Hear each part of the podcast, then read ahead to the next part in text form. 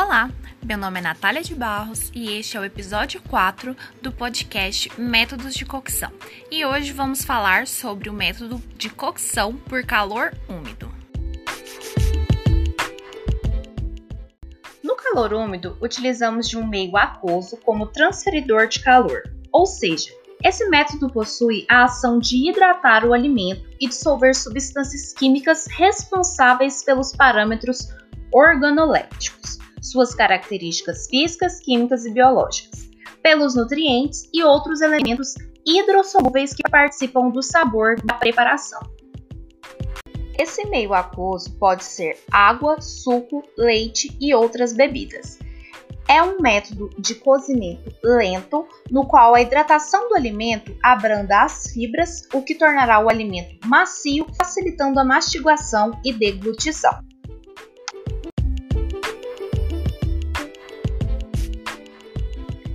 Nessa técnica, é preciso estar atento às características do alimento e ingredientes utilizados para que não ultrapasse o tempo necessário de cocção e assim não ocorra perda de nutrientes, uma vez que estes são os responsáveis pelo sabor, aroma e coloração. Nesse processo, os alimentos que contêm amido, como cereais, massas e leguminosas, vão aumentar de duas a três vezes seu volume inicial, porque absorvem a água. E os alimentos ricos em proteína animal, as carnes, reduzirão seu volume pela retração das fibras musculares e coagulação das proteínas.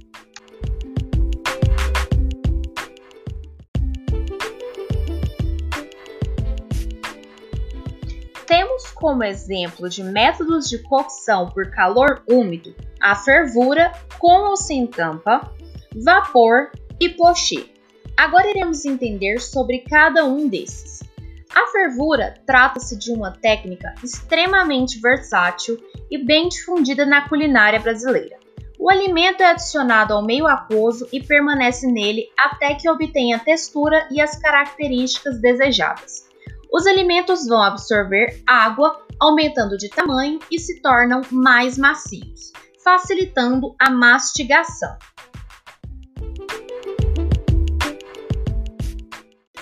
Além disso, este método possibilita a geleificação do colágeno presente no tecido conjuntivo das carnes, tornando-as tenras e saborosas, e a gelatinização do amido presente nos grãos, raízes e tubérculos. A água resultante da cocção é um líquido rico em sabores e nutrientes, que podem ser utilizados para o preparo de caldos e molhos. Já a cocção a vapor é uma variação do cozimento em água fervente. É um processo de cocção no qual se cozinha os alimentos pelo contato apenas com o vapor criado através do aquecimento de algum líquido, podendo ser utilizado com peixes, hortaliças e alguns legumes. Esse método preserva mais o aroma, o sabor, a consistência e os nutrientes nos alimentos do que a fervura, porque não entra em contato direto com a água. Logo, reduz perdas por dissolução.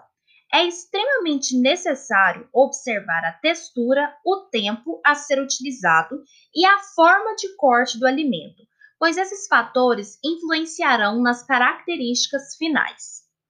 Por fim, o poché é um método que utiliza uma quantidade reduzida de um líquido e é usado abaixo de sua temperatura de ebulição, que, se caso esse líquido for a água, não precisa de tampa.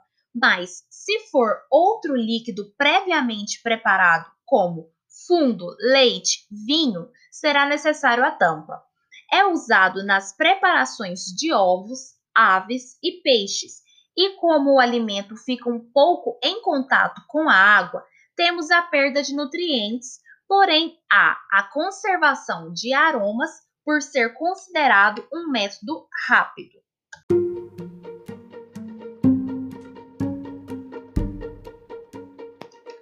E para contribuir no episódio de hoje, trouxemos uma convidada especial, Whitney, que vai nos contar um pouco sobre sua experiência com esse método de cocção. Bem-vinda, pode se apresentar.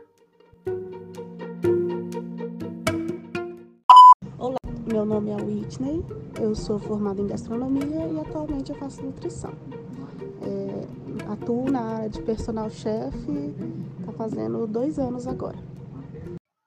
E a partir da sua experiência, Whitney, qual a sua opinião sobre este método? Então, sobre a cocção úmida, é, eu gosto desse método.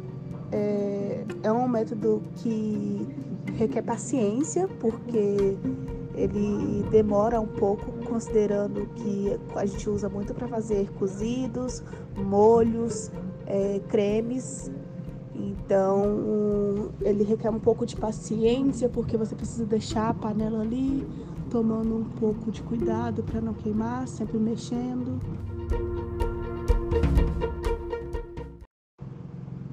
O calor úmido também gosto da vantagem dele que entra a panela de pressão, né? Que é o cozimento pelo vapor e acho totalmente efetivo. É... Quando a gente também usa ela para assar, é, eu gosto muito para usar costela até. Acho que tem um resultado muito positivo, porque além de conseguir manter a consistência do alimento, ainda a gente consegue deixar uma boa aparência no alimento. E baseado na sua experiência, como você acha que esse método pode contribuir para a vida dos indivíduos? É, e em que aspecto? juntando o conceito da gastronomia e da nutrição, quando a gente, a gente recomenda muito é, esse método de cocção por questão da gente tentar fazer com que não envolva óleo. Então, falando, igual eu citei anteriormente, sobre a panela de pressão. É, quando a gente faz uma costela bovina na panela de pressão, é, a gente não precisa colocar nenhum pingo de óleo, coloca um pouco de água e a costela ela consegue sair dourada e saborosa, sem colocar o óleo. E as pessoas como normalmente ou coloca no forno, ou frita ela, ou sempre pinga o óleo antes de usá-la, e não há necessidade. Então, juntando com a, com a, área da nutrição, a gente vê que é, quando a pessoa resolve usar mais o método de cocção úmido, ela está optando por uma opção saudável, né? E quando a gente quer encaixar também no planejamento de cardápio, planejamento do nossa refeição, das nossas refeições, é, esse método é utilizado no branqueamento, que é algo muito necessário, muito útil, quando a gente é, cozinha os alimentos e depois congela eles. É, é uma técnica muito interessante e muito boa.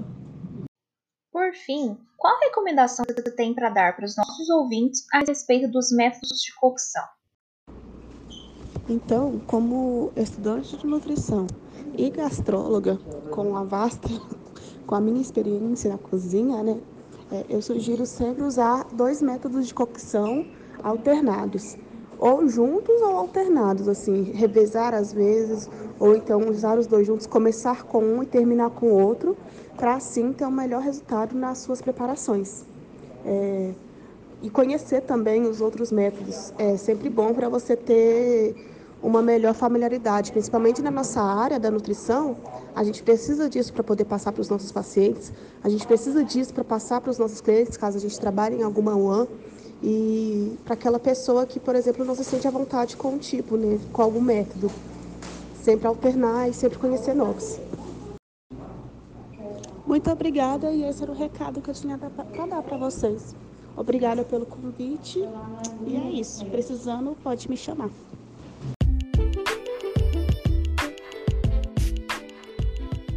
Então, Whitney, quero agradecer pela sua presença e participação. Foi muito satisfatória e acredito que nossos ouvintes também tenham apreciado. Até a próxima! E para vocês, ouvintes, não deixem de ouvir os próximos episódios dessa série, onde iremos tratar ainda sobre métodos de cocção por calor nítido, métodos auxiliares de cocção e métodos de cocção contemporâneos.